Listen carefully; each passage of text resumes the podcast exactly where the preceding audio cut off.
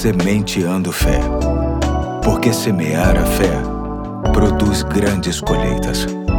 Olá, aqui é o Pastor Eduardo. Hoje é quinta-feira, dia 29 de fevereiro de 2024, e me alegra demais estar com você em mais um ponto da série O Verbo Virou Gente, que continua enfatizando motivos que justificam a vinda de Jesus a esta terra. E quero repetir o texto básico, João 1,14, que diz: E o Verbo se fez carne e habitou entre nós, e vimos a sua glória como a glória do unigênito do Pai, cheio de graça e de verdade. Hoje quero refletir sobre um encontro que Jesus teve com uma mulher e a experiência experiência maravilhosa que ela teve com ele. Aconteceu conforme está registrado em João 4, de 1 a 30. Esta história é cercada de detalhes que quero destacar alguns aqui. Jesus estava em um deslocamento da Judéia para a Galiléia, optando por passar por Samaria, um caminho que os judeus não faziam por questões políticas e históricas. Ou seja, Jesus estava fazendo um caminho diferente. Passando por Samaria, por volta do meio-dia, ele vai até um poço. Ali, ele encontra uma mulher sozinha, que estava sozinha provavelmente por conta da sua má fama entre as mulheres da região. Ao encontrar esta mulher, Jesus trava um diálogo com ela muito interessante e esclarecedor. Antes de continuar, vale ressaltar duas peculiaridades interessantes da cena. Veja, Jesus conversa com uma samaritana, os judeus não falavam com os samaritanos, e Jesus conversa sozinho com uma mulher, algo não muito conveniente naquela época.